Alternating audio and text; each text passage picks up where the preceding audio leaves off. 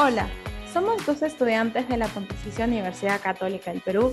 Yo soy Roxana Santamaría y hoy junto a Jonathan Curiñawi hablaremos sobre las conexiones políticas, el cual fue un tema tratado en el curso de The Influence of Non-Market Strategy for Multinational Enterprises, dictado por la profesora Cintia Vilasco.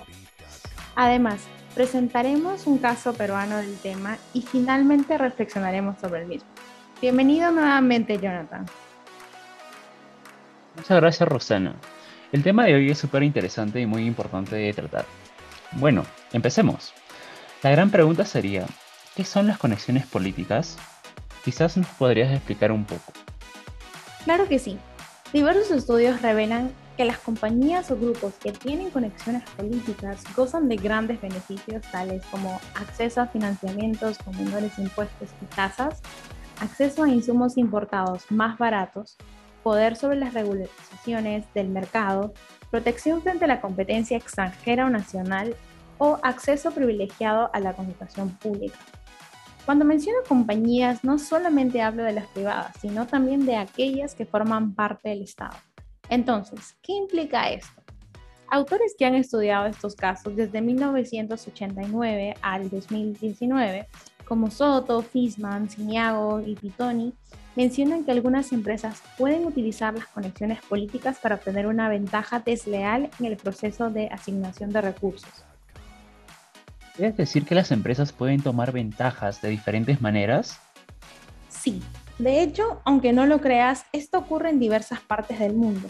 Por ejemplo, según Sapienza, en el 2004, examinó el efecto del fácil acceso al crédito en Italia. De la misma manera, Guaya y Nian en el 2005 para el caso de Pakistán y otros estudios para Brasil, Malasia e Indonesia. También hay una gran cantidad de literatura que se centra en China y muestra que las conexiones políticas y la afiliación con el Partido Comunista dan a las empresas un mayor acceso a los préstamos, especialmente de los bancos estatales. Como mencionas, las conexiones políticas están presentes en todos los países del mundo, Creo que en algunos casos esta información es transparente y regulada por entidades competentes. Sin embargo, estas prácticas de transparencia no son muy frecuentes en gran parte de Latinoamérica. Tienes razón, nuestro país, por ejemplo. Claro, en especial en Perú, en el que las conexiones políticas en los últimos gobiernos han estado ligados íntimamente a actos de corrupción. De hecho, eso me recuerda a un caso reciente que pasó en nuestro país. ¿En serio? ¿Cuál? Un ejemplo bastante reciente de esto es el caso de la licitación concedida por el Estado peruano a una empresa proveedora de biodiesel en extrañas y muy polémicas circunstancias. Hmm, no había escuchado nada de este caso. ¿Qué pasó exactamente y cómo te enteraste? Bueno, el 20 de diciembre del año pasado, el programa Sin Guión, conducido por la periodista Rosa María Palacios y transmitido en el canal de YouTube llamado La República LR, dio a conocer que el presidente actual, Pedro Castillo, había sostenido varias reuniones con Samira Budayev, dueño de una empresa proveedora de biodiesel, y con el señor Hugo Chávez, gerente general de la empresa Petroperú, e íntimo amigo del presidente. Esta misma información había sido presentada un día antes mediante reportajes emitidos por epicentro.tv y los programas de televisión Panorama y Punto Final, quienes dieron a conocer las frecuentes reuniones del presidente con estas personas, no solamente en Palacio de Gobierno, sino también en la vivienda del presidente. ¿Por qué estas personas se reunían en el Palacio de Gobierno y en la casa de Pedro Castillo? ¿Qué tiene que ver Petroperú aquí? Bueno, para poner en contexto, Petroperú es una empresa propiedad del Estado peruano y de derecho privado, es decir, ha sido conformada como sociedad anónima, pero que el capital pertenece totalmente al Estado. Esta se encarga del transporte, refinación, distribución y comercialización de combustibles y otros derivados del petróleo.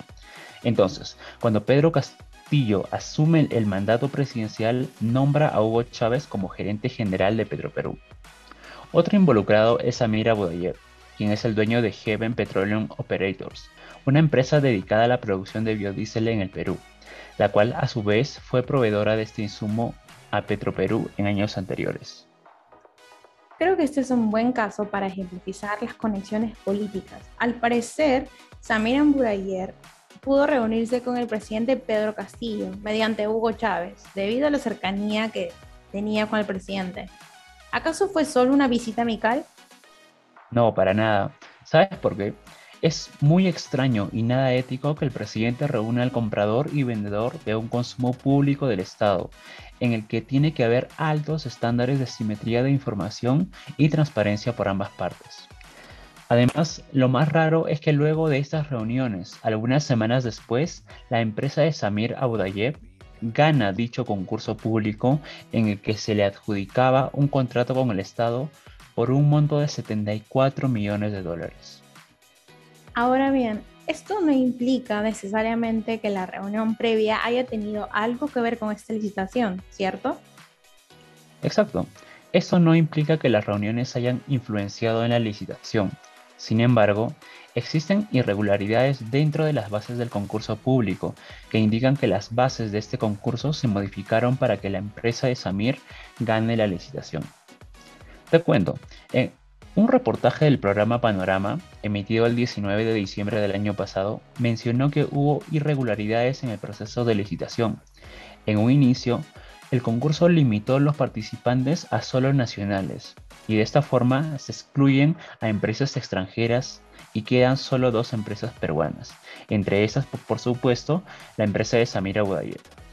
Luego se emitió un fe de ratas en las bases del concurso, algo muy inusual, la cual solicitaba una nueva cotización a ambas empresas. Misteriosamente, el único que pudo cumplir con el plazo establecido para esta nueva cotización fue la empresa de Samira Budayev. Y finalmente es este quien ganara la licitación. Wow. Luego de esta explicación del caso, creo que es evidente que existía conexiones políticas entre los actores que se han mencionado. Es verdad, la conexión política que Samira Budayev tenía con el presidente se hizo evidente mediante las numerosas reuniones que estos sostenían. Esto le permitió obtener un millonario contrato con el Estado a favor de su empresa. Entonces, ¿consideras que este caso puede ser catalogado como corrupción? Mm, bueno, aún no podemos precisar eso, ya que el caso aún se encuentra en investigación. Sin embargo, en un allanamiento realizado por la Fiscalía peruana por este caso, se encontró 20 mil dólares en efectivo escondidos en el baño del secretario del presidente de la República. Este no pudo dar explicaciones en ese momento sobre la presencia de este dinero y el por qué estaba escondido en un lugar tan inapropiado. Basándonos en esto, podríamos suponer que este fue un caso de corrupción, en el que a cambio de una suma importante de dinero se concedió una licitación millonaria. Así es, el caso es bastante extraño y polémico. Para finalizar, ¿cuál crees que serían las reflexiones finales del caso? Desde mi punto de vista, las conexiones políticas son importantes en la medida que busquen un beneficio social, es decir, que no se busquen intereses para beneficio personal, Además, considero que esta puede establecer mejores oportunidades para la sociedad. Por otro lado, cabe mencionar que las conexiones políticas no siempre están ligadas con actos de corrupción. Sin embargo, lo usual es que siempre caer en este juego de pensar que todo es corrupción. ¿Qué piensas tú? Estoy de acuerdo contigo. Analizando el caso antes presentado, se me ocurre que los nexos entre empresa y Estado podrían haber sido usados para que el concurso público sea el más eficiente posible. De esta manera, el Estado peruano pueda conseguir el mejor precio posible de biodiesel para que la refinación y distribución de este insumo tenga un menor costo y por lo tanto el precio final que paga el consumidor sea el menor posible. De esta forma, los beneficiados serían todos los peruanos que consumen derivados de biodiesel. Y lo que el Estado podría haberle dado a cambio sería un contrato justo en el que la sociedad y la empresa se vean beneficiadas. Exacto. Creo que casos como el que presentamos hoy suceden todos los días en diversas partes del mundo. Sin embargo, es importante que estas prácticas sean transparentes y reguladas para que la corrupción no afecte las conexiones políticas así es. Me parece relevante señalar que este caso aún está siendo investigado, No obstante, existen muchos indicios y pruebas que apuntan que existió un tráfico de influencias mediante conexiones políticas. Esperemos que la justicia peruana se encargue de esclarecer y condenar a quienes sean responsables directos en este caso. Solo queda esperar para saber qué pasará con este caso en particular. Muchas gracias por habernos escuchado. Esperamos que la información presentada haya sido clara y de mucha utilidad. Nos despedimos hasta la próxima semana. Muchas gracias. Hasta pronto.